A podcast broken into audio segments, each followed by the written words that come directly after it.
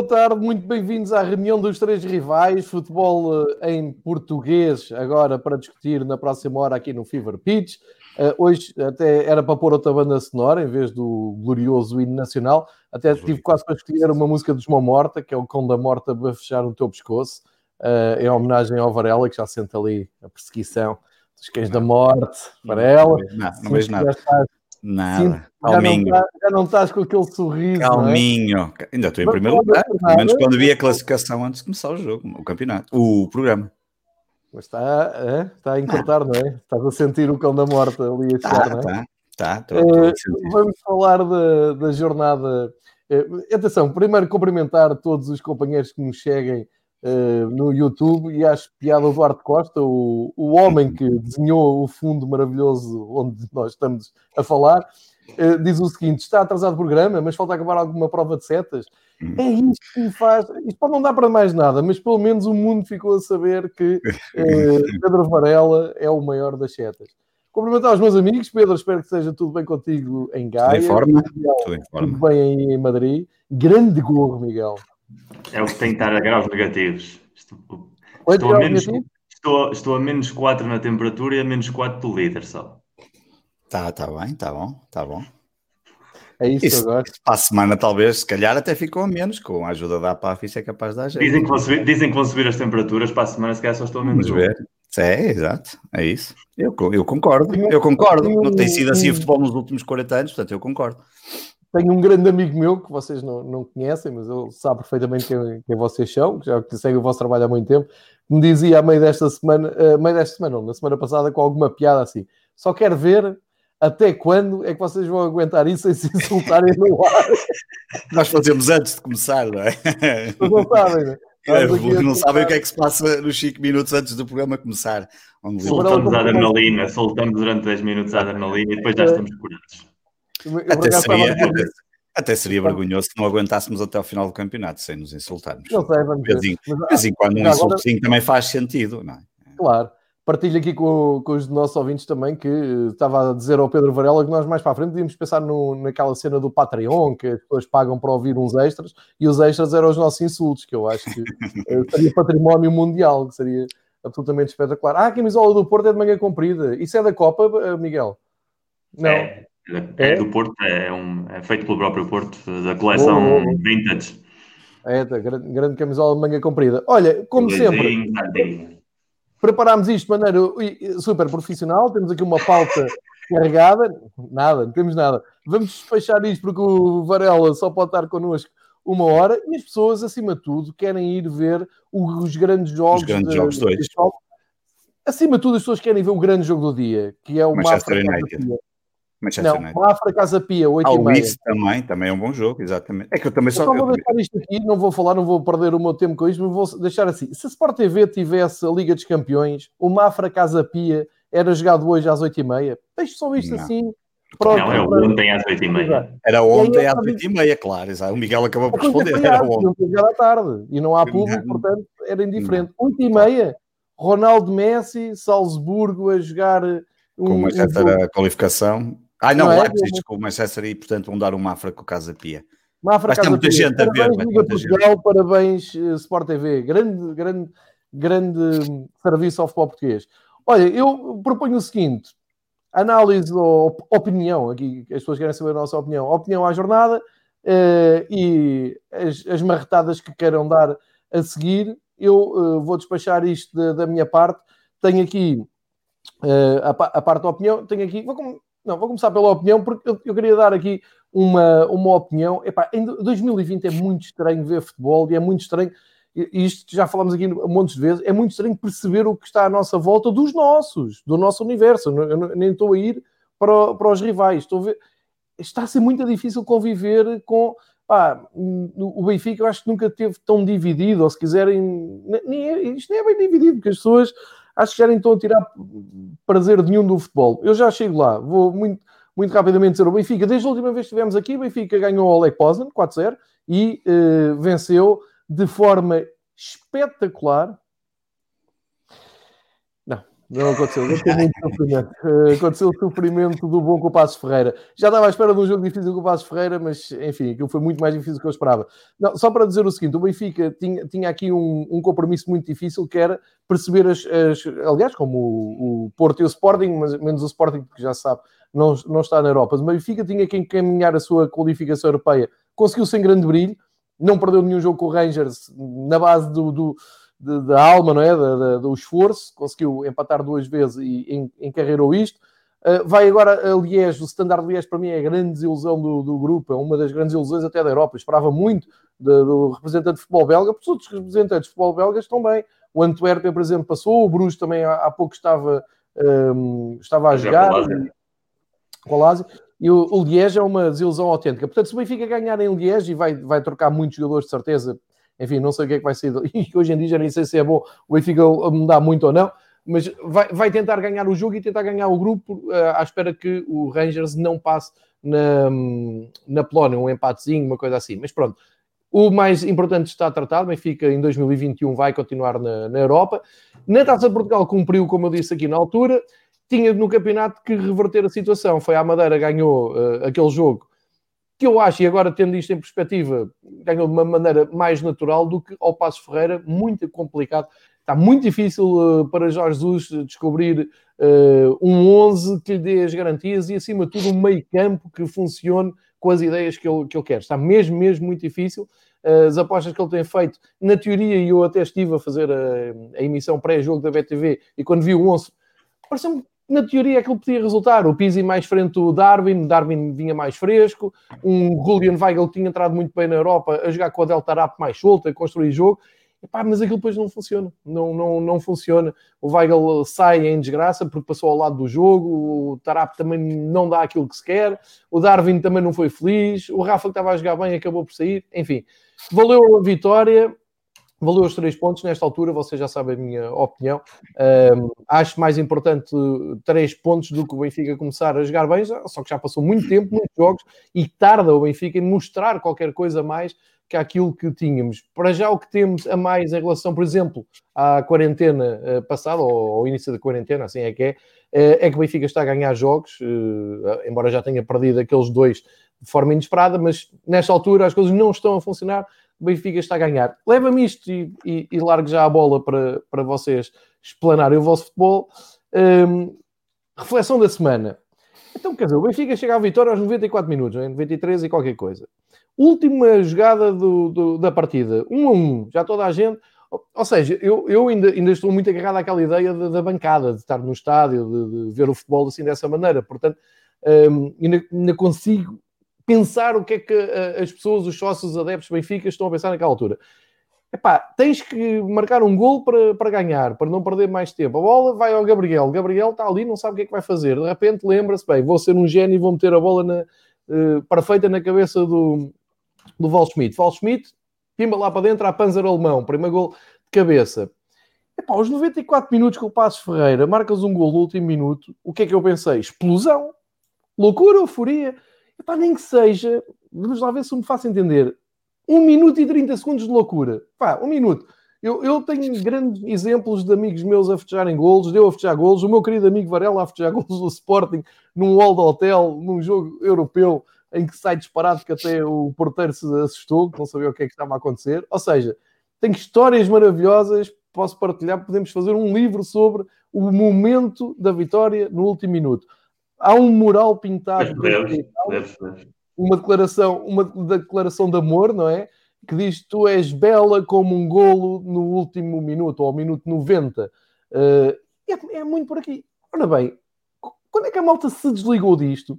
E porquê é que eu vos digo isto? Imediatamente uh, fui ao Twitter, a rede social que mais frequento, e vi malta, ninguém que eu conheça em especial, mas vi malta ligada ao Benfica, epá, quase que a lamentar assim, ah, está bem, mas aos 94, oh, bo... espera lá. O futebol tem uma coisa absolutamente selvagem, que é, tu queres que o teu clube ganhe, custa o que custar. Porque eu, eu começo a pensar que dois, se, se, se aquele Benfica-Marselha das meias finais da Taça dos Campeões Europeus, que o Benfica conseguiu passar de uma forma limpa, justa e absolutamente ordeira, com o gol do Vata, que o próprio diz, foi com o ombro, quem sou eu, para desmentir. Pá, vocês imaginam isso em 2020 e a malta do Benfica diz, é, não, eu vou à UEFA dizer que não. Não, quem segue é o Marcelo, então aquilo foi com... Epá, o que é que se passa? O futebol não tem este, este lado também selvático, também irracional, de, epá, a tua equipa marcou um gol, tu queres lá saber... E estou perfeitamente à vontade. Tenho aqui um querido amigo a participar connosco todas as semanas, o Varela, que já contámos aqui no célebre Benfica Sporting do gol do Luizão com o Ricardo. O Varela chegou ao pé de nós e disse logo: epá, não, não há falta nenhuma. Portanto, pode, estão a ver como é que as coisas podem funcionar para um lado e para o outro. Epá, eu fiquei chocado quando vi a malta a desvalorizar. Epá, uma coisa é o que eu disse antes. O Benfica está a jogar pouco. É preocupante. As semanas estão a passar e não vês uma qualidade de jogo, não vês aquilo que Jorge Jesus prometeu. E na cima, Jorge Jesus chegou, prometeu, e as coisas não estão a acontecer. Pois ainda há a questão do investimento. Benfica investiu, comprou jogadores importantes e caros.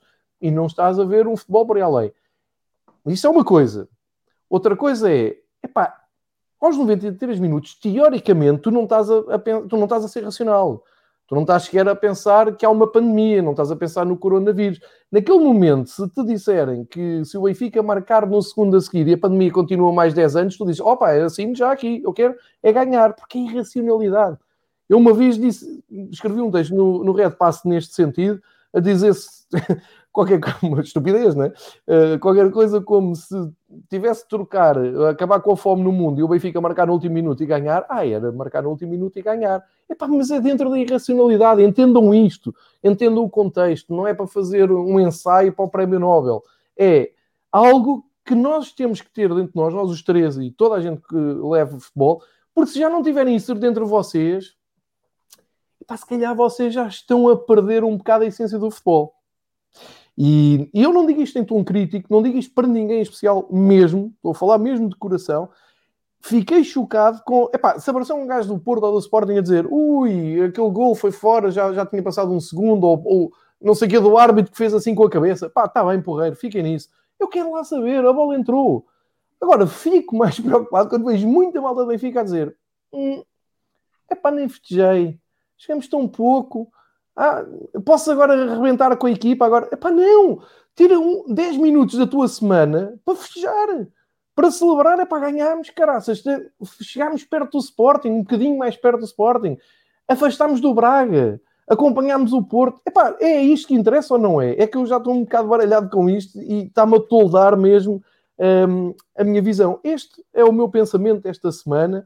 Epá, interpretem como quiserem, mas estou mesmo preocupado com fação de adeptos, neste caso é do Benfica, não sei se é assim também com os outros clubes. Que, é, que aconteceu também comigo, exatamente a mesma coisa comigo, só que depois. Ah, só... Pedro Varela fala. Aconteceu exatamente comigo, exatamente como tanto aconteceu a ti, aconteceu-me a mim. Eu, uh, eu deitei a casa abaixo por breves momentos. Um, ehm, e, e, e, essa, e isso por acaso é uma, é, uma, é uma questão que já várias vezes foi discutida até no, no Twitter. Eu já vi várias vezes. Eu não consigo perceber como é que como é que se consegue tentar medir a forma como as pessoas festejam os golos? Bem, para já, uh, já disseste uma coisa que é absolutamente fundamental, meu. Quer dizer, festejar um golo, um, insultar o árbitro dentro daquilo que é o insulto tradicional. Não, não digo, não digo já cá fora bater ao árbitro, mas aquelas coisas, mandar um jogador para o caralho, aquelas coisas tradicionais, pá, faz parte da irracionalidade e não há nenhum nenhum adepto como nós, três, que esteja no estádio que não o tenha feito e que vá continuar a fazer e que não deixe de fazer, e por isso é que prefere ficar nos sítios onde fica nos estádios do que ir para outros locais onde tens que estar sentado, onde tens que estar, às vezes, só para camarotes vestido de outras formas, porque não podes ir com, pá, com, com mil e uma coisas estranhas como eu, que levo umas determinadas sapatilhas, às vezes escolho umas determinadas meias, pá, coisas assim absurdas que fazem parte da irracionalidade de um adepto. Mas tu achas normal uma pessoa divorciar-se ao ponto oh, de... Oh, João, mas tu tens um problema, tu, tu, tu, tu, até podes ser campeão, não é que isso vai acontecer, nem, nem tu, nem, nem o Miguel, espero que isso não aconteça, mas tu... Deveria acontecer? Nos últimos claro, 40 anos, não, claro, é, claro, esqueci-me cá, Paf já falou, mas entretanto, repara, tu tens um problema grave no teu caso, no caso do Benfica, que é um bocadinho sim. também como o meu, a outro nível, sim, sim. Um, que é, tu podes ser campeão, no final do ano vais ter gajos a mandar, tens gajos que... Tu, tu, não, tu tens pessoas ali que o golo do Benfica derrota-lhes, mas derrota-lhes aquilo que eles. imagina, tu tens uma narrativa durante a semana é. toda a, a, expor não sei o quê, e corre mal e o Benfica não joga e não sei o que, assim, depois ganhas. Bem, mas não deixas de ser do Benfica. Eu sei, pois, e, pois isso é o que eu acho. A minha questão é essa. Acontece o Sporting, exatamente.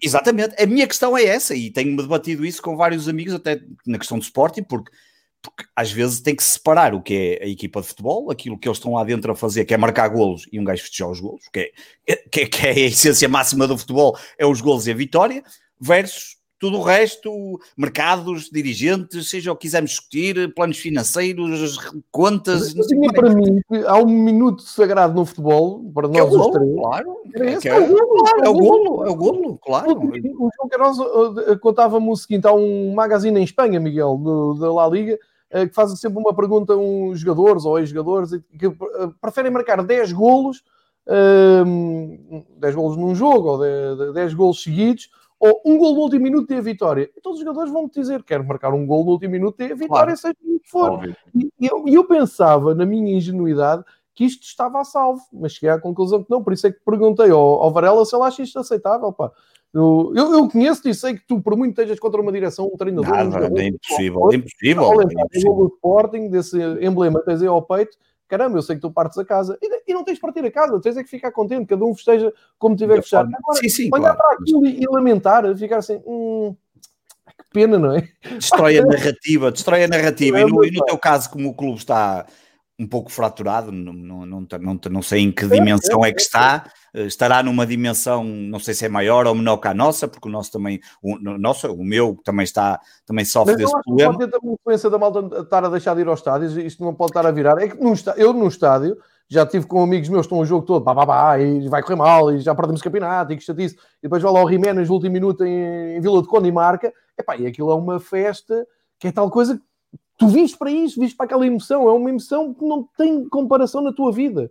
A bola entra no último minuto e tu salvas ali os três pontos, podem dar um campeonato, explosão, mesmo do gajo que está há 90 minutos a dizer, não, porque é que eu vim, isto não vai correr. E agora em casa, se calhar, não é? Oh, João, o, o jogo, o jogo que eu mais, o jogo que eu mais uh, chorei e libertei toda a minha tensão nervosa da minha vida é um jogo que na altura deu a passagem à, à, à, meia, à Liga, à final da, da Taça UEFA, que foi o gol do Miguel Garcia uh, no último minuto em, em, um, em, em Alkmaar, Alkmaar. lembro perfeitamente que estava em casa do meu avô, ainda havia os jogos, ainda havia condições para ele, que ele hoje em dia já não, não, não tem 85 anos e já não vê os jogos e um, já não é a mesma coisa. Ainda lembro na altura perfeitamente estar completamente de rastos, uh, sentado no chão, a televisão à frente, lembro perfeitamente nos Açores, na sala de jantar, onde está sempre, eu estava para cada porta da entrada da sala, encostado a uma parede que tem, que é a parede da casa de banho, e estar no chão sentado, e lembro perfeitamente, um ou dois minutos antes do lance, pensar para mim, foda-se, tenho um bilhete, tenho dois bilhetes para ir ver o Asial que marca o CSKA, porque eu não vou a Lisboa, e eu a pensar,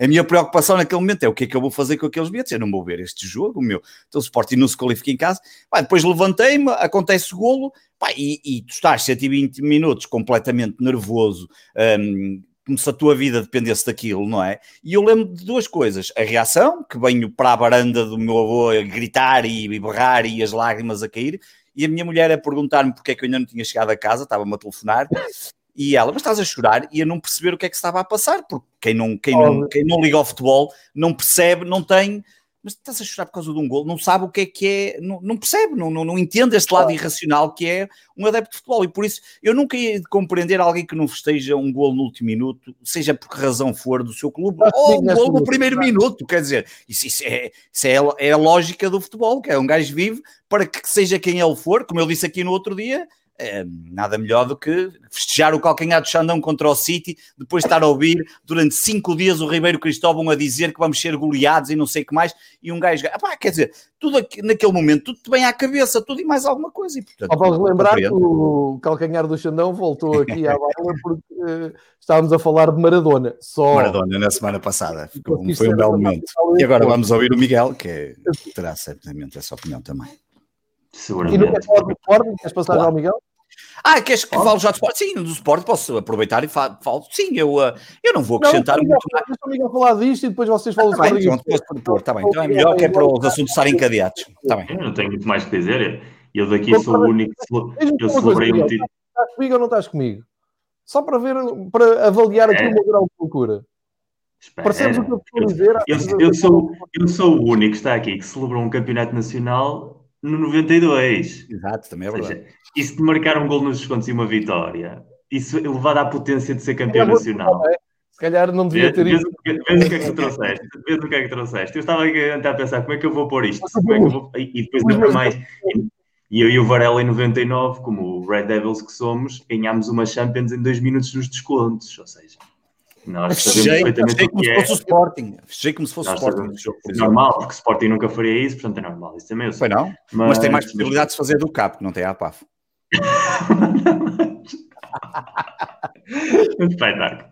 Okay, uh, eu estava. Não, não, mas, mas, para recuperar esse momento, para que percebam, eu estava a ver o jogo em Madrid, obviamente, num streaming muito amanhoso em que aquela imagem estava mais pixelizada e que para eu tenha entendido que a bola entrou, eu precisei de ver a reação nas bancadas, porque aquilo ia tão aos pixels, tão lento, tão perdido, que eu não tive bem a certeza que foi gol até que vi toda a gente maluca correr de um lado para o outro. Nesse momento agarrei na minha mulher que estava a jogar ao meu lado e, e ela quase com a cabeça no teto, de tanto eu a ter tirado ao ar. Cinco minutos antes eu estava a dizer, o treinador é imbecil, vai pôr o Kelvin. Com o Kelvin? A gente claro. vai ganhar isto com o Kelvin. Opa, o futebol é assim, ou seja, nós somos adeptos Podemos criticar o clube, a direção, o treinador, os jogadores, o vizinho do lado, mas queremos é ganhar e desfrutar de ganhar.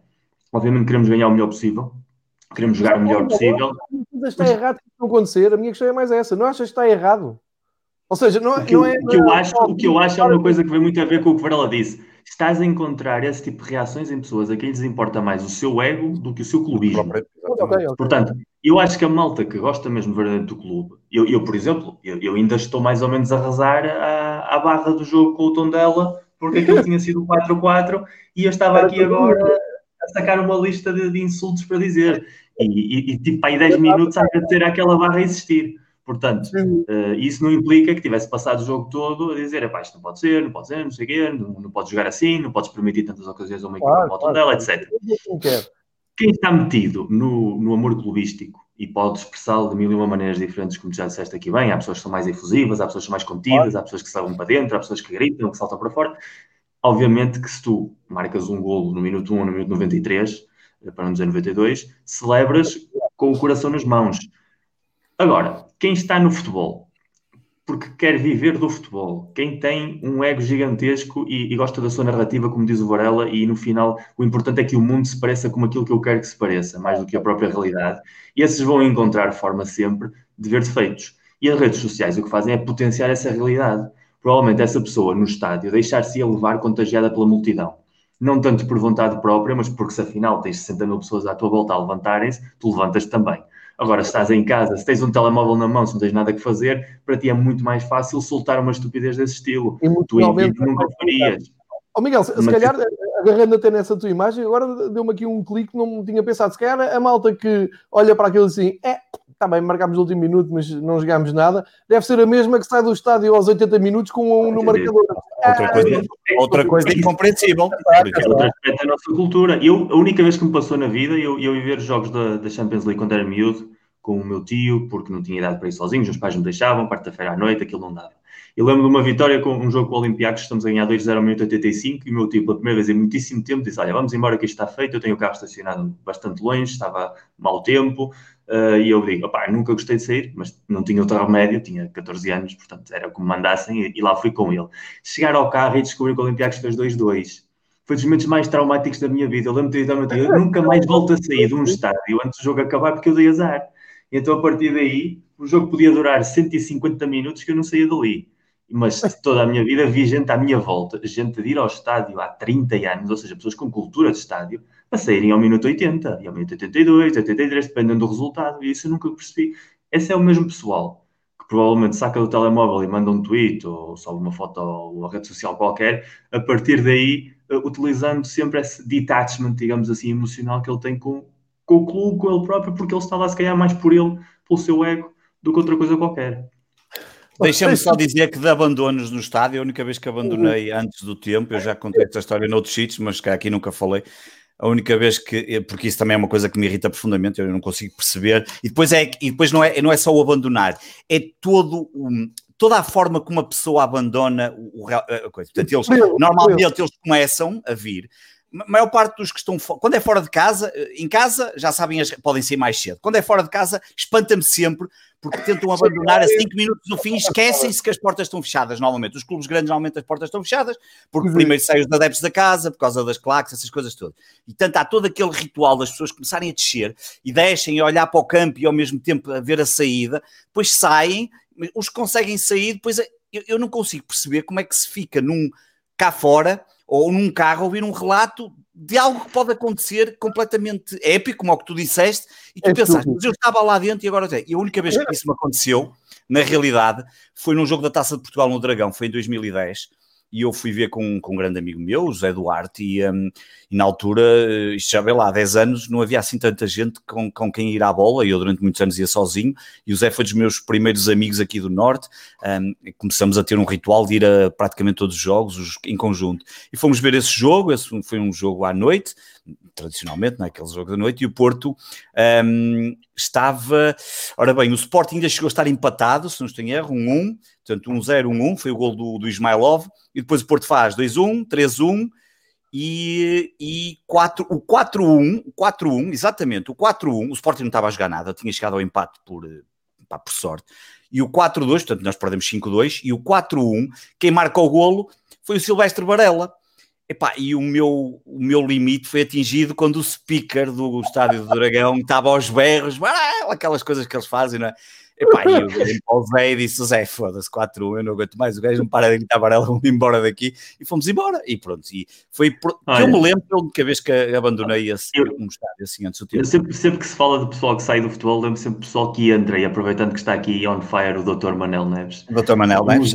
Num, jogo, num jogo mítico no, no Banito Villamarim da, da, seleção espanhola contra Malta, que é o mítico 12 a 1 que Espanha tinha de ganhar com 11 golos de diferença para se qualificar para o Euro 84.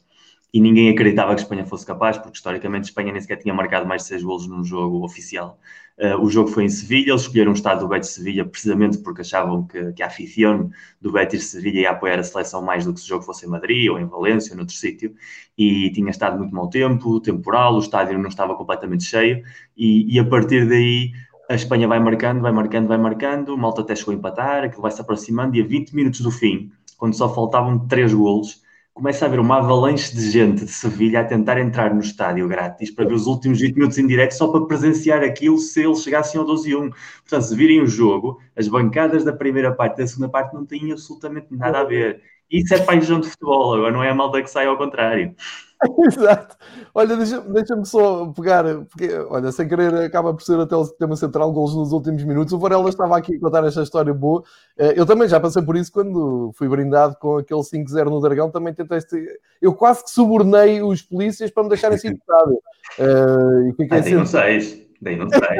Era assim, olha, eu vou andando para a estação e eles. Não, não, não vai. Obrigadinho, obrigadinho. Então já, já passaram... espetáculo. Mas já vi o contrário também na luz, e, pá, e talvez o Manel aqui me saiba recordar, eu sou péssimo para nestas coisas de memória. Lembro que o Benfica também ganhou um jogo no último minuto na luz com um gol do Fábio Coentrão. Penso que ao Marítimo, não sei se estou a dizer um disparate, o Manel depois há de reagir aqui.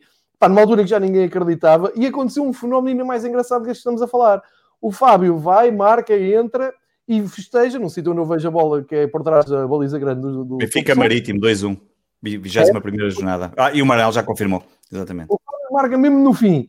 Vai para a bancada festejar. Eu estou muito cá mais para cima, não é? Para, para fazer as minhas figuras sem aparecer na televisão, para estar nervoso debaixo de, do piso E o que é que eu vejo? As pessoas tinham acabado de abandonar a ver. a voltar.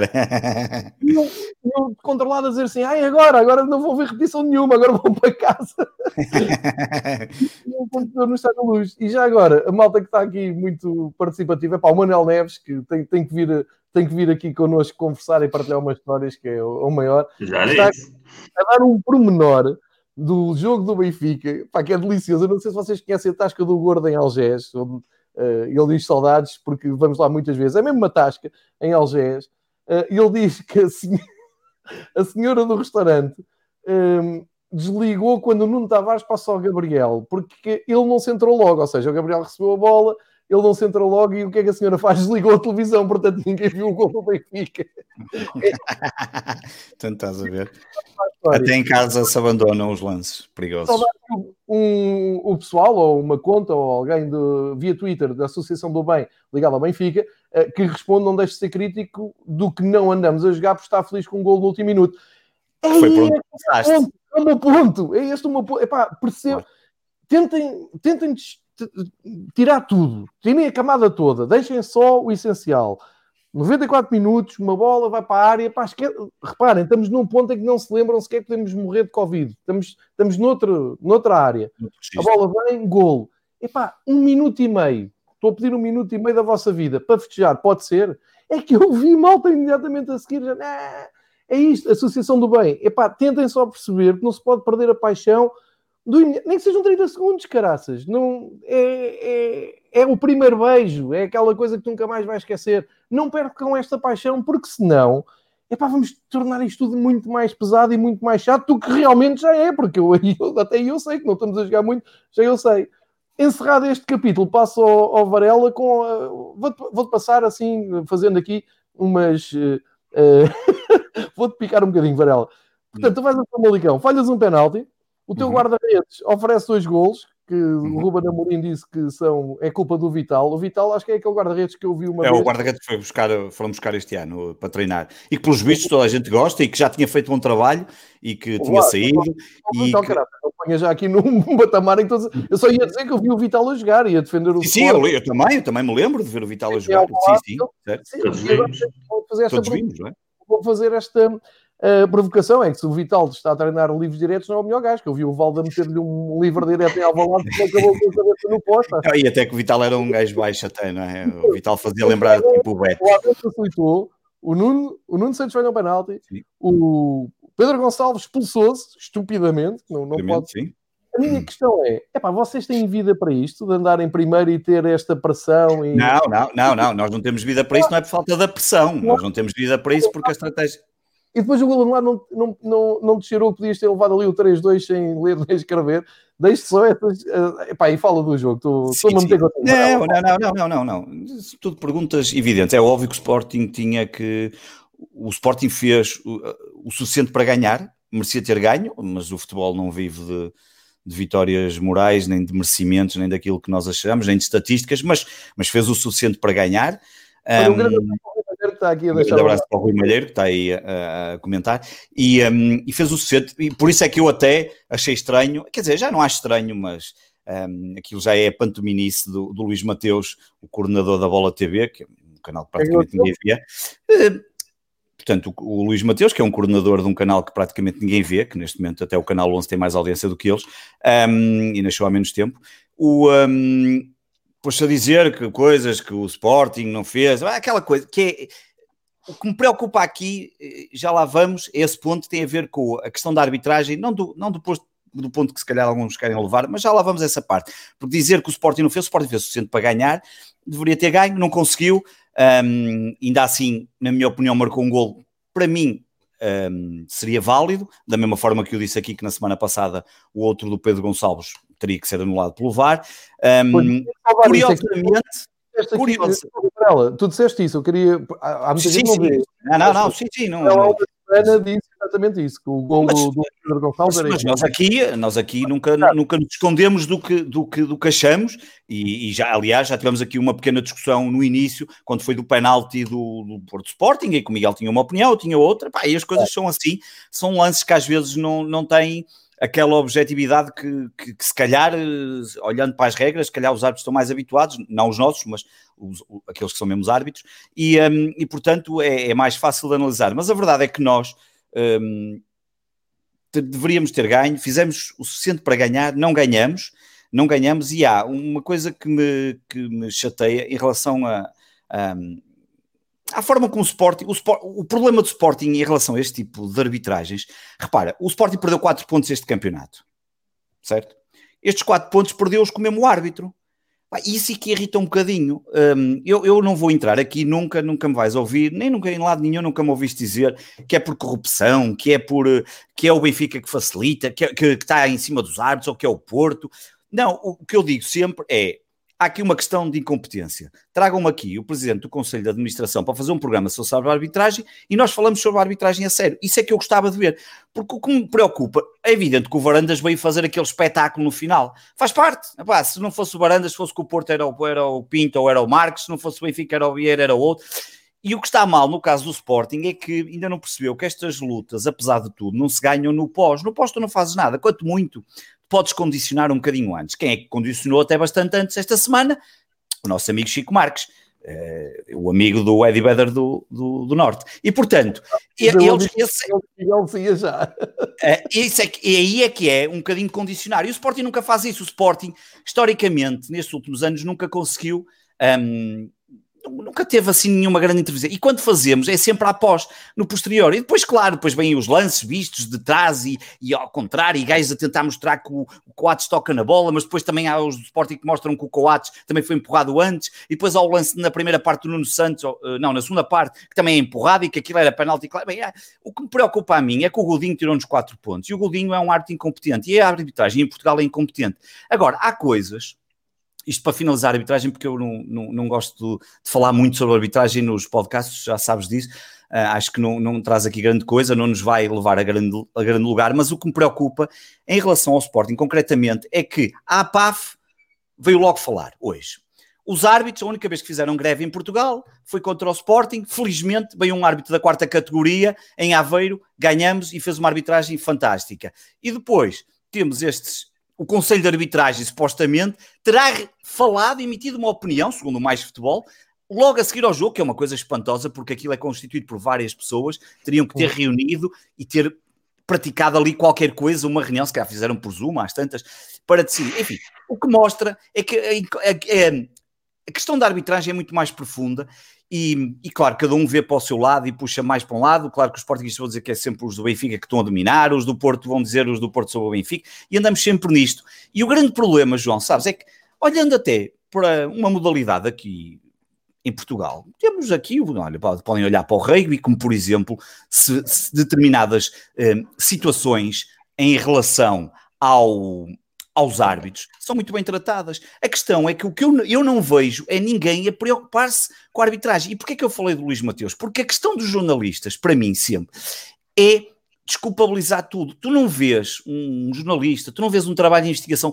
Eu nunca vi em nenhum jornal um trabalho sério sobre a arbitragem em Portugal. Ninguém quer saber, ninguém sabe como é que, como é que aparecem as notas, como é que acontecem os relatórios, como é, porque é que os árbitros não falam. Ninguém quer saber. Andamos aqui anos e anos e anos. Um, a falar das arbitragens, porquê? Porque interessa que se fale das arbitragens, porque a arbitragem e o objeto de falar a arbitragem é um produto comercial que vende muito, que dá muito dinheiro à Sport TV da vida, que dá muito dinheiro a muitos comentadores que não têm mais nada para falar. Tu tens comentadores na televisão portuguesa que não sabem dizer mais nada do que mandar vir uns contra os outros por questões de arbitragem. E portanto, hum, eu fiquei, uh, festejei, como tu há pouco disseste, obviamente, festejei aquele terceiro golo, a seguir, obviamente, tive a reação natural que qualquer adepto irracional tem, que é insultado tudo e todos. Até que olhei para o meu lado e vi que estavam os meus filhos e, e vi a má figura, a má figura que um pai faz nestes momentos de, de irracionalidade. E, eh, parabéns e, para ela, parabéns. E depois, claro, eh, eh, uma pessoa pensa que realmente o futebol nos deixa completamente descontrolado, mas eu já não, há muito tempo que não estava descontrolado com o futebol, ou, ou controlado e, e, e, a festejar bastante.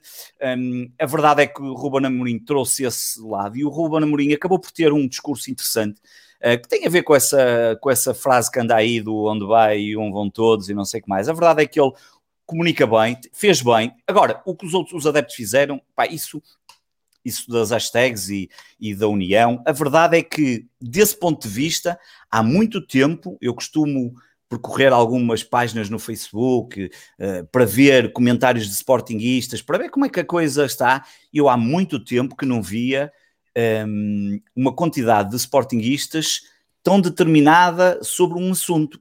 O que poderá ter tido o condão, pelo menos, não ganhamos os dois pontos, portanto perdemos dois, mas teve aqui o condão, pelo menos, de aglutinar a equipa, porque acho que os adeptos percebem. Eu, eu, não sei quanto tempo é que isto vai durar, não sei se o Sporting vai jogar sempre assim. É óbvio, como disse aqui na semana passada, nós não vamos ganhar os jogos todos. Eu gostava, e mal disse isso, logo a seguir.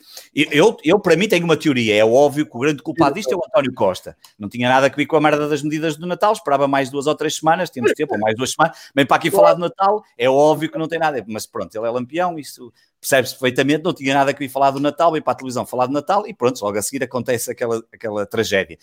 Mas a verdade é que, uh, apesar de tudo, o Sporting está a jogar pá, relativamente bem. É óbvio que, se calhar, vocês. Um, o nosso nível também estava muito em baixo, não, quer dizer, nós vimos de um campeonato miserável, passamos para um campeonato que apesar de tudo temos quase tudo vitórias e dois empates, estamos na luta, se calhar muita gente não, não equacionaria que o Sporting pudesse estar na luta pelo, pelos primeiros lugares, não sei se ainda vai, se vai lutar pelo título, já fizeram essa pergunta ao Ruben Amorim, eu, a partir de janeiro, logo vejo, ali no final de janeiro, como é que as coisas têm, porque, porque apesar de tudo, nós gozamos de alguma facilidade de não ter competições europeias e isso acaba por ser importante. Tu vês que a equipa de Sporting pá, eh, corre e anda ali e, e, e está, está, claramente num, num, num, bom momento de forma física, pelo menos para já está. E hum, eu acho que, esquecendo o que foi a arbitragem, hum, deixa boas perspectivas. Estou muito curioso para ver o que é que vamos fazer já na sexta-feira, uh, sexta, penso que é sexta-feira, contra o Passos Ferreira, porque acabei por ver o, o jogo o jogo contra o, Benfica e, e, vi ali uma equipa muito interessante, não, não é novidade para ninguém, já vem de um, um conjunto de jogos consecutivos com bons jogos, um, não é daquelas equipas que ganham grande e se calhar não faz nada a seguir, não, vem, vem ali consecutivamente a fazer bons jogos, chegou ao Benfica, jogou, pá, jogou dentro daquilo que seriam as armas do, de um clube como o Passos Feira e portanto estou muito curioso para ver como é que nós vamos reagir um, na sexta-feira, porque vamos ter que jogar com a equipa, não podemos, não, não, vai, não vai poder ser uh, rodar ali jogadores porque as coisas não, não vão permitir isso, porque uh, é uma competição, como eu disse na semana passada, que temos que respeitar e respeitar é ganhar e vencer e passar à fase seguinte. Um, e pelo menos é, é eu quero olhar para aquilo que foi o ponto positivo. E o ponto positivo é que vejo um, os adeptos ao lado da equipa. Tenho muita pena que não, que não seja possível ir aos estádios numa semana em que o, o, num fim de semana em que o futebol inglês passou a ter adeptos. Um, nos estádios, mediante as zonas onde os estádios estão colocados, sei lá com, os, com as camadas ou os tias, não é que eles chamam para, para, para, para que podes ou não podes ter público nos estádios, e aqui em Portugal continuamos sem ouvir uma palavra. Quando se fala nisso, parece que estamos a falar de um bicho de sete cabeças. Ah, não sei quê, mas se calhar não depende da Liga, não depende de não sei quê. Eu não vejo nenhum presidente. Ah, já, o Miguel já sei que vai dizer que o Pinta Costa já falou nisso, é verdade, mas, mas faltam. Parece que, parece que os presidentes de todos os clubes parece têm medo. Pá, um assunto tão fraturante, tão estratégico o que é que custava virem todos? Lá está, é a velha, velha, o velho problema português. O que é que custava virem todos? Tentar perceber, porque, ou explicar, pelo menos, para nós percebermos por que raio é que ainda não é possível meter mil ou duas mil pessoas num estádio de futebol com todas as regras de segurança que, que, são, que são possíveis. Eu acho que é muito mais seguro meter dois ou três mil pessoas em Albalade, na Luz ou no Dragão, do que pá, cada vez que vou à porta do, de um shopping ou alguma coisa e vejo que ainda ontem no Gaia Shopping uma fila que, me, que eu até disse assim, é eu, eu não ia para lá, mas passei lá e assustei-me com aquilo e disse, pá, peraí, nós, eu não posso ir ao futebol porque, por causa do Covid, e no entanto devem estar ali 50, Pronto, e isso é que deixa-me assim, e só para terminar, o Pedro Gonçalves, que nunca tinha sido expulso na carreira, um, pelo que eu percebi, ou, ou terá sido a primeira vez, ou uma coisa assim do género, foi um bocadinho burro, é um facto, mas foi um bocadinho perseguido também ali pelo seu árbitro. O seu árbitro também teve outras atitudes, devia ter expulsado lá um, um jogador do, do Famalicão, que eu não me recordo o nome, mas também deixa-me dizer uma coisa, o Acunha, que era um jogador que, que aqui em Portugal fartava-se ver amarelos e viu amarelos a cada a cada 200 minutos, uh, nos nove amarelos que teve aqui. Em Espanha, em 517 minutos, ainda só havia um amarelo um, na Liga Espanhola, que é provavelmente uma liga mais, mais. Isto não quer dizer que seja culpa só do Godinho, isto depois é, são outros temas mais. Uh, levaria aqui a discutir um bocadinho mais como é que se vê o futebol, como é que os árbitros olham para o futebol e como é que são aqueles incompetentes que nós sabemos. Um, e portanto, uh, não há assim muito mais a acrescentar. Espero que o Sporting reaja na sexta e ganhe os jogos que tem em Alvalade e, e, que mantenha o objetivo para mim, que é o principal, que é terminar o, o, ano, pelo menos neste primeiro objetivo, em primeiro lugar. Para mim seria, seria um, um bom virada ano. Quero saber como é que o Miguel viveu os 4 ou 3 do Porto Tondela. uh, vê pela parte positiva de futebol, emoção, bola na barra no último minuto e que bom, ou se uh, não achou tanta piada como a malta que estava a ver o jogo. Miguel, como é que é? O, o momento do Porto, o Porto está num momento bom, não é? Apesar de, de alguma intranquilidade na defesa, uh, Champions League encarreirada, uh, aproximação do primeiro lugar, mas diz-me tudo, como é que tu, como é que tu eu, já tinha, eu já tinha dito, hum, quando começámos a fazer esta temporada os programas, que até novembro era pré-temporada para todos. Sim. E, e, obviamente as equipas que estivessem na Europa iam ter ainda para mais um, um plus. Antes de começar, em primeiro lugar, parabéns ao Varela e, e ao podcast de 4 anos de, de Sportinguismo. Acho que, que, é preciso recordar isso aqui. Pioneiros, gente boa, muita qualidade, sem ajudas de ninguém. E, e ali há, há, muito nível, há muito coração e acho que aquilo é, é o que nos reúne. Segundo lugar, preocupa-me muitíssimo é. que o Varela acha que o Sporting jogou bem, porque eu acho que esta jornada, nenhum dos três, disseste que tinha jogado, a equipa tinha jogado bem. Sim. Disseste que a equipa tinha jogado bem. Eu acho que nenhum dos três jogou bem nem esta jornada nem a anterior e não tem jogado bem. A qualidade não é hum, superlativa em nenhum caso. Uh, o, Rui Malheiro estreou-nos aqui há pouco tempo e ele dá aulas grátis na anatomia da bola e explicará isto mil vezes melhor que qualquer um de nós, mas eu acho que continua a haver ali um problema tático no Porto e no Benfica, sobretudo com a função do 6, e no caso do Sporting tem muitíssimos handicaps com, com o plantel, mas eu acho que a equipa podia jogar bastante melhor. E o jogo com o Famalicão, podendo tendo ganho o jogo com, com, alguma facilidade, com todas as razões que possam achar que tenham de, de queixas de arbitragem, o João já enunciou aqui, há erros próprios nos golos sofridos, um penalti desperdiçado que era suficiente para ter arrumado a coisa, e aí a equipa tinha somado os três pontos com ou sem lance polémico final a fazer lembrar o de, o de 2005. Em relação ao Benfica, um pouco a mesma coisa, já tínhamos falado aqui sobre isso, eu acho que o Jesus não voltou uh, bem, não voltou uh, com aquela frescura que se imaginava. Acho que ali há, há aquele problema que já falamos aqui mil vezes, da questão europeia, das ambições, de, do, do projeto. Há um plantel extremamente descompensado, sobretudo na, nas tarefas defensivas, continua a haver ali, tanto a nível das laterais, como a falta de um 6 gritante. O, o Weigl com o perfil de jogador que tinha no Dortmund, não encaixa neste modelo de jogo, queiram ou não queiram, e, e isso depois, por muito que o metas ali, o rendimento vai-se ver. E o Tarabate também é um jogador que precisa de, de, um acompanhamento mais sólido para se poder sentir mais, mais à vontade para expressar o seu jogo. E, e o problema é que o Jesus é um treinador bastante casmurro também, de certa maneira, e vai ser ali muito difícil. Sempre foi um treinador que gostou mais de ir buscar um jogador, por isso é que o Benfica contratou tantíssimos jogadores na sua primeira etapa, do que trabalhar com o que tem e, e ainda para mais viu-se a forma como deixaram ir o, o Florentino, que para, para, o lugar de seis poderia, poderia oferecer agora algum tipo de solução, e agora ir ao mercado nesta conjuntura não vai ser absolutamente nada fácil. E o Porto é um pouco do mesmo. O, o jogo do Porto resume-se facilmente em dois pontos. Em primeiro lugar, ofensivamente estamos bem. Marcar quatro golos é, é claramente um sinal de, de, eficácia ofensiva, que foi o que faltou muitas vezes, uh, mas defendemos francamente mal e continuamos a defender francamente mal, porque a ideia de jogo de Sérgio Conceição, que curiosamente nos, nos, primeiros anos no Porto tinha sempre mais ou menos encontrado um equilíbrio defensivo importante, este ano não está a conseguir. E, e o exemplo perfeito é como a equipa se comporta nos jogos europeus, como a equipa se comporta nos jogos do campeonato. Nos jogos europeus há muita maior concentração, muitas vezes utiliza os três centrais precisamente porque sabe que com o plantel que tem à disposição e sobretudo com a baixa do Pep, e com os laterais que tem, jogar com dois centrais eh, na Europa neste modelo de jogo é suicídio, e por isso temos visto tantas vezes os Porto a jogar em 3, 4-3 eh, ou 3-5-2 mais ou menos, dependendo um pouco de como se movem as peças.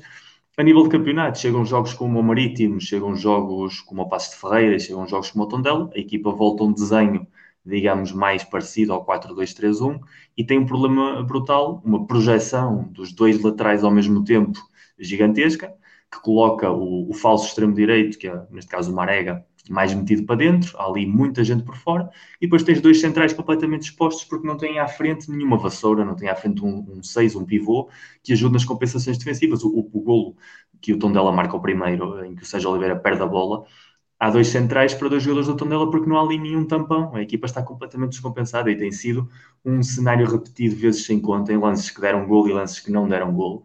Uh, e isso é um problema que o Porto tem que, tem de trabalhar. Também não há no plantel nenhum jogador com as características de 6. Com a saída do Danilo, notou-se claramente que o Sérgio Conceição não queria ter um 6 no plantel. É um, é um, treinador que gosta de ter dois 8, já falou isso mil vezes. E isso, se quer jogar dessa maneira contra estas equipas que já sabem onde é que podem explorar os, os pontos fracos do Porto, precisas de uma de duas coisas. ou dois centrais uh, bestiais, uh, verdadeiramente capazes de dominar todos os registros, seja, ter dois peps, basicamente, porque tanto o Sarre como o Mbemba já demonstraram que, que perdem muito quando o Pep não está ao lado e isso tem sido evidente. E a outra é, obviamente, das laterais melhores. E, e, por muito que o Zaidu tenha estado sendo uma boa surpresa este ano, tem, tem dado bastante, continua a ter carências defensivas tremendas. E o Manafá, obviamente, é, é, claramente o patinho feio da equipa em todos os sentidos. Não há ali um Teles ou um Ricardo Pereira, por exemplo, que te possam oferecer muitíssima mais consistência defensiva. Se não tens nenhuma dessas duas coisas, estás destinado a sofrer e o Porto sofreu muitíssimo, de maneira desnecessária, continua a ter um problema de ser incapaz de controlar os tempos do jogo. Eh, é um handicap do Sérgio Conceição há muitíssimo tempo. É uma equipa que, quando tem o papel, como quando se viu contra o City, de poder organizar-se atrás, monta as linhas a nível defensivo com alguma competência, mas quando tem de ter a bola e tem de fazer descansar o jogo com a bola, realmente ter a posse de maneira defensiva, não é capaz de o fazer e, e vive sempre na vertigem. E isso depois, se, bola, se mandas a bola para lá, a bola volta sempre. E quando volta, muitas vezes volta de maneira que tu não queres que ela chegue perto da tua área. Portanto, eh, é uma conversa que temos tido aqui de maneira repetida quase todas as semanas. Tem-nos valido, sobretudo, alguma eficácia ofensiva. Eh, a nível de soma de objetivos, vão-se conseguindo. Mais um apuramento para a Champions League. Mais história, creio que é a 16 qualificação para os oitavos de final, o que é uma autêntica barbaridade mais do dobro do que todas as outras equipas portuguesas juntas, não estou enganado. Isso já diz muitíssimo do que é que tem sido os últimos 25, 30 anos do, do Porto na Europa. E, e, a nível de campeonato, continuamos a menos 4 pontos do líder, a menos 3 do Benfica, é uma distância perfeitamente recuperável e, e quando, nos, quando nos deram por enterrados aí à coisa da, da terceira, quarta jornada, eu avisei que connosco não, não contem para isso e, e aí está. Eu não dei, atenção, eu não dei. Tu às vezes diz isso e fica assim no ar que estes dois não, palhaços... Não, foste tu, não disse foste tu. Eu, eu, eu se vir o Porto a 10 pontos ainda fico mais preocupado. Eu tenho 40 anos em cima de de acompanhar campeonatos. Olha, oh, João, deixa-me só responder em 30 segundos. Estavam aqui no chat a perguntar se eu tinha algum comentário sobre as contas de Sporting. Vou só dizer em 30 ah, segundos. Ah, então, só 30 segundos. Não, não, não demora mais 30 segundos. O relatório do primeiro, contas é referente ao primeiro trimestre. O primeiro trimestre é um trimestre que normalmente é positivo. Neste caso foi negativo, não há venda de jogadores significativa, prémios de participação da UEFA não existiram, lugares anuais, tudo devido à falta de público também, uma série de coisas que não aconteceram, camarotes, vendas que, que, que, que trouxeram esse problema e, portanto, Uh, o que é mais preocupante, só para, para não haver dúvida, apesar das, das, das receitas, uh, da antecipação de receitas estarem a descer, eu não sei como é que nós vamos dar a volta e por isso é que há pouco falei do público. Nós temos uma dívida a fornecedores a um ano nos 65 milhões de euros, a um ano, quer dizer que nós vamos ter que os pagar. Estádios fechados, sem competições europeias, não sei onde é que eles vão buscar. Portanto, estou muito curioso para perceber e, portanto, nem eu tenho resposta para o que é que a direção irá fazer, mas a situação é preocupante. 75 milhões a um ano, ok. Ah, então, mas agora vendes o Pedro Gonçalves. o Pedro Gonçalves, mas só temos 50% e nem sabemos a quem é que pagar. Eu nem sei como é que, é que fez aquele negócio. É? Eu nem sei como é que foi aquele negócio. Um bocado de jeito, ainda vamos ver. Também, eh, e porque eu, tenho olhado para o chat, aqui o André Fontes, que é portista, estava a dizer que o Porto tem que ir buscar o Oleg. Curiosamente, o Oleg do Passos Ferreira. Não, o Oleg é do, era do Porto, ou seja, é da formação do Porto, eu, foi dispensado pelo próprio treinador do Porto, portanto, o Porto não tem de ir buscar um jogador que foi dispensado pelo seu próprio treinador. Ou, durante, houve uma altura em que o Alex Telles não tinha suplente e equacionou-se a possibilidade de subir da equipa B o Oleg e o treinador descartou essa possibilidade. Aliás, nós tivemos mais de meia temporada sem lateral esquerdo suplente. O Alex Telles jogava literalmente todos os minutos, e, e portanto o Oleg já projetava no Porto B, ser um jogador interessante. Eu acho que tem um nível, onde ele está é o nível dele, clubes, perfil é. Passo Ferreira, Braga, Vitória Guimarães, Boa Vista, que pode ser um suplente útil para o Porto, pode, porque ainda para mais com as opções que o Porto tem agora mesmo, e, ainda, e na formação não há um lateral esquerdo de projeção, como sim há no, no lado direito e tem havido nos últimos anos, podia dar muitíssimo jeito no plantel, mas como o Sérgio Conceição tem livre albedrio para fazer o que quer com as contratações do clube, não faz sentido nenhum recuperar agora algum jogador que nós dispensámos e pagando por isso, ainda para mais. Pronto, eu puxei exatamente por aí, porque nem toda a gente está tão atenta como nós, e neste caso como tu, à formação do Porto, ia dizer isso mesmo. Ele tinha já passado pelo radar do Porto, pela formação do Porto e seguiu, e até marcou um grande golo pela Macedónia, eh, acho que estou a dizer bem, na, na fase de, de, grupos da Liga das Nações. Lembro-me de ter falado nisso aqui num episódio que fiz só sobre a Liga de, das Nações. Olha, não há o Leg, mas há Hulk, não é, eh, Miguel? Vai acontecer isso. Não sabemos ainda. Depende, das, depende, depende da questão salarial. Uh, a situação que está equacionada é muito parecida ao PEP, que é o regresso dos cidadãos a Portugal, utilizam um pouco essa, essa questão fiscal que não foi feita para o futebol, como é óbvio, mas isso para um jogador que esteve na China todos estes anos a cobrar eh, milhões, como esteve Hulk, e sabendo que é um jogador que agora mesmo a nível de mercado mundial não tem, não tem, eh, perdeu já muito de, da dinâmica que tinha. Agora, volta o Hulk, se voltar efetivamente, é preciso ver como é que se vai encaixar outro jogador que não deixa de ter um perfil eh, muito parecido, com uma qualidade superlativamente maior que a do Marega, que é um jogador que descai para a direita, que utiliza muito a força e, portanto, o, jogo em transição, quando o Porto que tem realmente problemas é precisamente no jogo em estático, e, e a sua utilização aí eh, choca com as opções que o Porto maneja, porque realmente aí é onde joga Corona, que é provavelmente o melhor jogador do plantel a nível de qualidade, aí é onde descai Marega, que é absolutamente intocável para o treinador, e, e, portanto, se volta o Hulk, seria muito curioso para ver, em primeiro lugar, que o Hulk volta, porque realmente depois de estar a jogar já há quase quatro temporadas, no, três, quatro temporadas no futebol asiático, eh, é preciso ver como é que o jogador está para competir. Por exemplo, o Atlético Madrid recuperou o Yannick Carrasco e tem-lhes dado muitíssimo jeito, mas a passagem dele na China foi, foi bastante mais curta que a do Hulk. Agora, o Hulk o que traz também é, é a solução à bomba, literalmente, é um, para desbloquear jogos, é um jogador extremamente útil, e depois é um jogador que senta a camisola, e isso nos dias que corre é cada vez mais complicado, e, e, portanto, por aí, por questões de balneário, por se dependendo do papel que o Hulk acha que vai ter, se acha que vem para ser vedeta, vai ter um problema com um gestor de egos problemático como é o Sérgio Conceição, se acha que vem para ser parte da solução, rodar, estar aí nessa dinâmica, obviamente que é muitíssimo superior à opção Marega, o Porto aí só teria a ganhar se ele vier em condições físicas para competir a um bom nível. Sabes o que é que eu acho sobre esse regresso do Hulk? Entusiasmo-me zero. Faz-me lembrar quando o Luxo voltou em janeiro e estava tudo a rir, a dizer que ele, ah, tal, bem velho. E o Pepe, o Pepe também quando volta, o Pepe quando volta também muita gente que achava que o Porto ia buscar um, um jogador que já não podia mexer e tem sido o melhor central do futebol português do último ano, mais ou menos. É, de, é dentro desse pensamento que isto não me agrada nada. Uh, e já agora que falei no Luxo e no hoje estava, estava a partilhar essa, um, ehm, essa admiração, já agora posso dizê-lo sem, sem chatear ninguém, isto agora é tudo muito sensível, uma pessoa tem que pensar duas vezes antes do que é que vai dizer. O Luxo Gonzalez foi dos jogadores que eu mais gostei de ver em campo, apesar de ser sempre em clima de guerra e de batalha, classe incrível do Luxo e até do Lisandro de avançado do Porto, mas o Luxo era um jogador que valia a pena pagar o bilhete para, para o ver. Agora, passados uns anos, uma pessoa já pode dizer isto sair presa, acho eu. eu eh, não, eu, eu, ainda sou perseguido nas redes sociais do Porto por dizer que sou um grande admirador do Isaías, que cada vez que ia às antas eu tremia por todos os lados porque a relação que ele tinha com o Bahia não era propriamente saudável. Não era, não. Isaías um jogador espantoso. É verdade. Bombardeio. Olha, eh, para terminar esta viagem pelo futebol português, o que eu, o que eu os desafio é que uh, olhem para o vosso calendário já a seguir, porque eu tenho aqui algumas dúvidas que é o seguinte: vamos, vamos ver isto pela perspectiva do Benfica. Uh, e Varela, peço desculpa, mas vai haver provas europeias esta semana, não sei se sabes. É verdade. Uh, Standard Liège Benfica.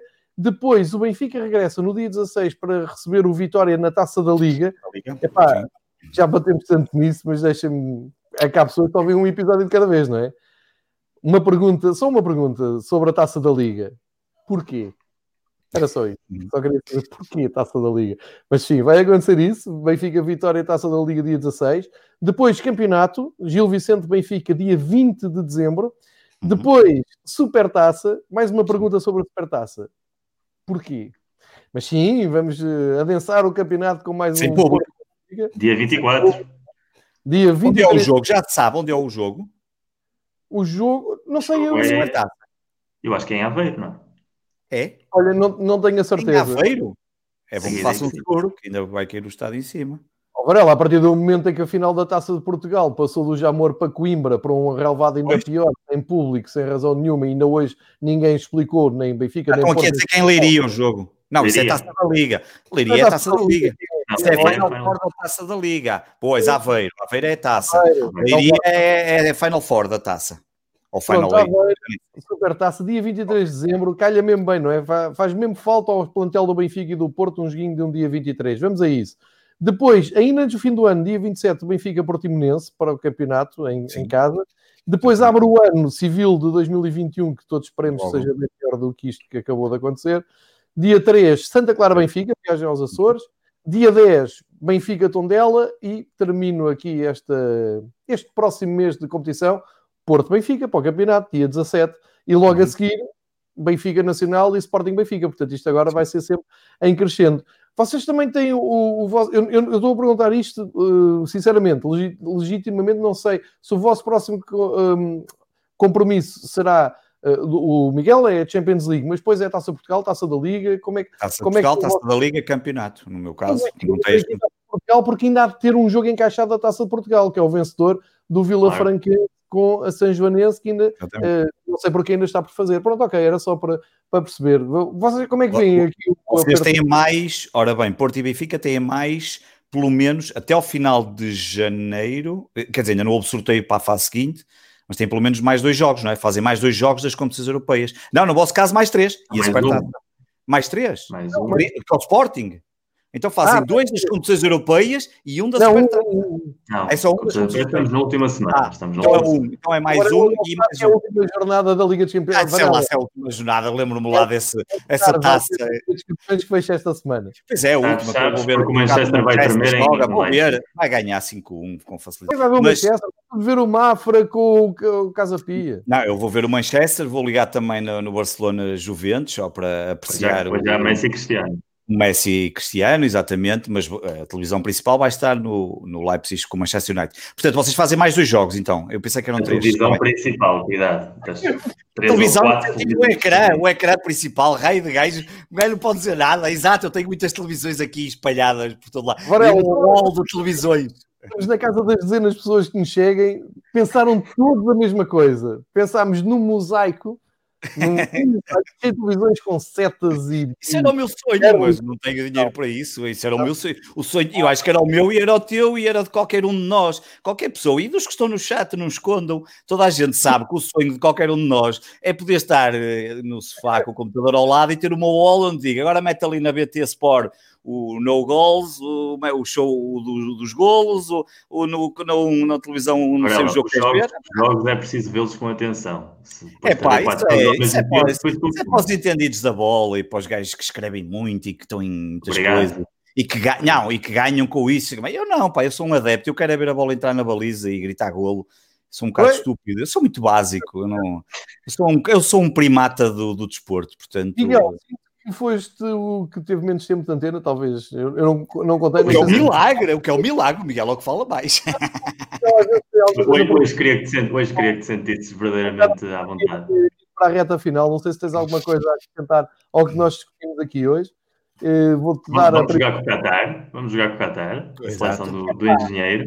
Eu fiz hoje um episódio sobre o sorteio. Eu vi, eu vi. Expliquei o sorteio, expliquei que estava tudo bem, expliquei a bronca de Espanha com, com os ovos. Epá, nunca me passou pela cabeça apanhar não, com o cara. Isso já aconteceu. Isso já aconteceu quando a França organizou o Europeu 2016, também teve aí uma série de jogos amigáveis. Só que na altura falava-se muitíssimo da ligação que havia entre a França e o Qatar, até no apoio à candidatura, e daí Mas, depois a história com o Platini e o Sarkozy. Era a França a fazer amigáveis na zona europeia. Não é Qatar os amigáveis da zona europeia. É quando o Fernando Santos disse assim: Epá, pois eu sei, eu sei. Claro. Uh, epá, irmos ao Azerbaijão vai ser o cabo dos trabalhos, pá, logisticamente 9 horas de viagem, a chatice que é lá. Pá, não haja disso nenhuma, não é? Porque eles não vão a pé, vão com o maior dos luxos numa viagem de 9 horas, portanto, epá, é chato, mas não é nenhum drama. Agora que o que o engenheiro diz sobre ir até ao Qatar, fazer um Não, mas é, o Qatar é que vem cá, ou seja, o, o Qatar o que vai fazer é. Lá, só fazem um jogo? Eles vêm cá, eles vêm cá jogar sempre. Sempre. Pronto. Então não escandaliza, vamos embora. A, questão é que o Qatar quer é, é, rodar, porque sabe perfeitamente que nessa situação atual é uma equipa que não está para competir num campeonato do mundo e, e o, faltam dois anos praticamente. Aliás, faltam literalmente dois anos, porque a competição é em dezembro. Portanto, em dois anos eles. E vai entrar outra vez na Copa América para, para Claro, porque eles precisam, eles precisam de ter este, este rendimento, o upgrade, digamos assim, de uma equipa que claramente não tem nível para estar na elite todos sabemos o que é que o Qatar pode oferecer, portanto eles pagam para vir à Europa jogar com os grandes da Europa, neste caso connosco, porque depois jogam com a Irlanda, jogam com a Sérvia e, e o Azerbaijão, mas realmente uh, é tudo uma questão de potencialização da sua própria seleção, não é mais do que isso. Certíssimo. E, e em relação ao nosso, ao calendário que tu dizes, estamos numa situação parecida, felizmente o próximo jogo do Porto é para cumprir calendário com Olympiacos, imagino que seja tratado como tal, taça da Liga depois porquê, mas lá estaremos. E, e, e a partir daí a supertaça vamos ver o ambiente pré-supertaça porque eu acho que aí é que vai começar a aquecer aquilo que ainda não se viu, porque o Manel disse há pouco aí num comentário do nível nível comunicacional do Ruben Amorim, é verdade, dos três tem sido uma goleada. Uh, o Jesus que nós estamos a ver este ano não é o Jesus que estamos habituados a ver. Uh, já falámos disto aqui muitas vezes. O Sérgio Conceição este ano continua numa dinâmica, numa espiral de dar tiros nos pés, já teve aquela expulsão em Passo Ferreira, uh, constantemente a mandar uh, bocas a nível interno, mas ainda não houve um, um picante, digamos assim, nem com o Benfica nem com o Sporting, talvez porque como está atrás sente que ainda não chegou o momento, mas quando houver um, um Sérgio Conceição, um Jorge Jesus, é, eu imagino o ambiente muda. E, e, antes de irmos, uh, Vasco se abra fora do Boa Vista, uh, porquê também? Porque afinal em Portugal projetos esportivos, para quê? Não faz sentido nenhum, não é? Ou seja, vamos buscar um treinador que estava na sua divisão, que tem um potencial de futuro muito grande, vamos pôr um plantel completamente novo, com miúdos emprestados, com jogadores veteranos e queremos resultados em 7 ou 8 jornadas, porque sim. E, então, seguramente... estrangeiro, não é?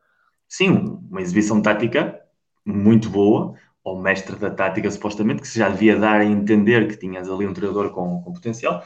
Agora, em Portugal, como sabemos perfeitamente que os projetos não funcionam, Uh, entra dentro dessa dinâmica, dessa lógica. O Vitório Guimarães rompeu com o Tiago, mas aí percebeu-se claramente que o Tiago era uma pessoa que não estava preparada para ser treinador principal. Eu acho que vai ser muito difícil e vamos estar muito atentos aos próximos trabalhos que ele tenha, de ver ali trabalhos de qualidade. E, e, e depois, obviamente, a qualidade do plantel do Vitória fez-se notar e já estão em, em, quinto lugar, se não estou enganado, quinto ou sexto lugar, aí com quinto, sim, não é? Sim. Uh, já subiu ao quinto, quase à beira do Braga, por exemplo. Portanto, a partir daí isso já começa a notar que realmente havia ali muitíssima matéria-prima que o Tiago era incapaz de aproveitar e, e, que agora tem sido uma equipa muito mais constante. E no caso do, do Boa Vista, sinceramente, eu não sei qual é o objetivo do Boa Vista. É uma equipa que tem continua a ter jogadores e plantel para estar numa posição confortável. Não era uma equipa, a princípio do ano, que tivesse ambições europeias, pelo menos nunca teve esse discurso, não tinha essa pressão. Uh, portanto, que haja agora uma troca nesta altura do campeonato faz muito pouco sentido, mas lá está. É o, é o futebol que temos. E, e, por último, já a nível de recomendação, que eu sei que o Varela se quer ir embora quanto antes ver, ver United, e já que falámos do, dos gols feitos pelo Adan e, e, falámos sobre o Vital, uma recomendação de um livro que há muito tempo não trazia, The Outsider, que é do Jonathan Wilson, que é a história, a história do guarda-redes, literalmente. Por favor, mostra uma capa. Ok, Outsider, sim. É, é, um livro magnífico, aliás, Jonathan Wilson todos sabemos que é um, que é um brilhante escritor, e isto basicamente explora a história da, da função do guarda-redes desde as origens, no século XIX até, até ao século XXI já, em que fala de muitíssimos guarda-redes, como é que eles revolucionaram a posição. Uh, aparece lá um guarda-redes que passou pelo Sporting, uh, que o Varela seguramente saberá quem é, um brasileiro nos anos 30, Jaguaré, foi, passou pelo Sporting, veio do Brasil para Portugal, Uh, jogou no Sporting uns joguitos, depois foi para a França jogar no Marselha e era um, um dos grandes guarda-redes sul-americanos dos anos 30 e, e tem, é uma história muito curiosa que seguramente o Varela já vai encomendar o livro para pôr na fila de espera para ler em 2023. Por acaso, o único livro que tenho do Jonathan Wilson que li é o da, o da Pirâmide. Exatamente. E ando à espera de encontrar um dele, nunca mais procurei, e agora lembraste-me, porque tenho andado à procura, nunca mais o encontrei, que ele, ele escreveu um que é The Anatomy of Manchester United in a History in 10 Matches. E tens esse? Eu trago no próximo programa. Eu trago no próximo programa. Porque eu ando para que esse queria comprar. Um, já é muito bom. Pois, é imagino que sim. porque ele, é um, ele realmente é um, escreve Aliás, muito bem, é, é há fantástico. Muito, há, muitos anos, há muitos anos que eu digo, e acho que já falei aqui sobre isso convosco, o futebol português, Porto, Benfica, Sporting Seleção deviam ter um The Anatomy of, que é uma eleição de 10 jogos que ele faz. Também existe The Anatomy of Liverpool e The Anatomy of England, que é basicamente... Ah, Miguel, começa já a tratar disso, escreves bem, mexes-te bem no meio, não sei, não é João, o que é que ele está à espera? É mais sobre concordar. Estou ocupado. Ah, último ponto. Tivemos Rita Latas a comentar um jogo da Sport TV, o, o Code City com, com o Sporting de Braga. Uh, bonito momento. Não sei se teria acontecido se não tivesse ouvido a bronca com o JJ. Claro seguramente que não. claro que não. Seguramente Portugal. Deixa-me ir até ao fim. Deixa-me ir até ao fim. Seguramente sendo Portugal nunca teria acontecido. Obviamente, qualquer repórter de campo, mais tarde ou mais cedo, comenta jogos. Isso é assim, é que funciona o método. Que seja por um bom motivo, que tenha uma excelente carreira como comentadora, que haja mais como ela, mas mais uma vez estamos a ver como em Portugal tudo funciona à base da reação. Não acredito que nos planos da Sport TV isto estivesse para agora, e se, está, se estou enganado, peço desculpa, mas mais uma vez funciona uh, a realidade virtual uh, do mundo paralelo que cria polémicas e dinâmicas, e a partir daí se criam novas realidades e vivemos constantemente nesta borbulha perpétua. E, e o futebol português é um pouco esse anacronismo, que seja por um, por um bom motivo e que haja mais Rita no futuro, seguramente, e acho que o caminho é esse, cada vez mais. Eu lembro quando estava a estudar jornalismo, numa turma, no meu ano eram 80 pessoas mais ou menos, 75% eram mulheres, nenhuma queria ir para o jornalismo desportivo praticamente, que a coisa esteja a mudar porque isso também faz falta, e há muitíssimas mulheres que percebem de futebol, muitíssimo mais que muitíssimos homens, e isso claro. é algo que as pessoas já deviam ter bastante assumidas, e infelizmente a maior parte ainda não está, provavelmente Uh, a polémica com Jesus só avivou ainda mais esse discurso, porque depois foi fácil ver também a reação das pessoas. Nós aqui dissemos que não era um caso de machismo, que era caráter Jesus, mas isso não implica que não haja machismo e que depois também não se tenham visto manifestações machistas em relação à, à Rita Lata. E, e, a partir daí, que isso também sirva para que essas pessoas comecem a, a aprender a viver num mundo novo, num mundo mais justo, onde as mulheres tenham direito a estar onde merecem estar. A Mariana Cabral escreve artigos fabulosos há muitíssimo tempo e, e, seguramente haverá, haverá mais, mais mulheres capazes de nos dar autênticas lições de futebol que qualquer um de nós ficaremos sentados a aprender, embasbacados, e, e se nós o faríamos, a maior parte das pessoas também, imagino que sim. Olha, enquanto falávamos e enquanto passávamos aqui um, um bom tempo, o Alejandro Sabella, o, o técnico da Argentina no Mundial de 2014, morreu aos 76 anos, ele tinha sido hospitalizado na altura em que o Maradona. Uh, e agora já é oficial. Estamos a ver aqui uma foto da conta da Comball. Uh, é mais um episódio triste num ano horrível. Uh, mais uma figura do, do futebol que, que parte. Uh, e para isto não acabar assim tão pesado, também vão ver o gol do, do Mococo que se marca um gol aos 16 anos da Liga dos Campeões. Eu aos 16 anos andava a tentar ver futebol. Este menino, aos 16 anos, marca gols na Liga dos Campeões pelo Dortmund. É coisa para. A história, a história dele, que seguramente o Marcos Orne pode explicar em detalhe, é, é absolutamente brutal. Ele tem vindo a bater todos, todos os recordes possíveis e imaginários no futebol alemão. E, é. e o clube já tem o Haaland, que só tem 20 anos, que parece que de repente ajuda já com experiência, porque também ele estava a ter uma série de recordes, que tem Alan e Mococo para os próximos anos. O Dortmund tem ali claramente à volta de 150, 200 milhões de euros fácil para Sim, fazer o cash-in, porque tem ali dois projetos de goleadores.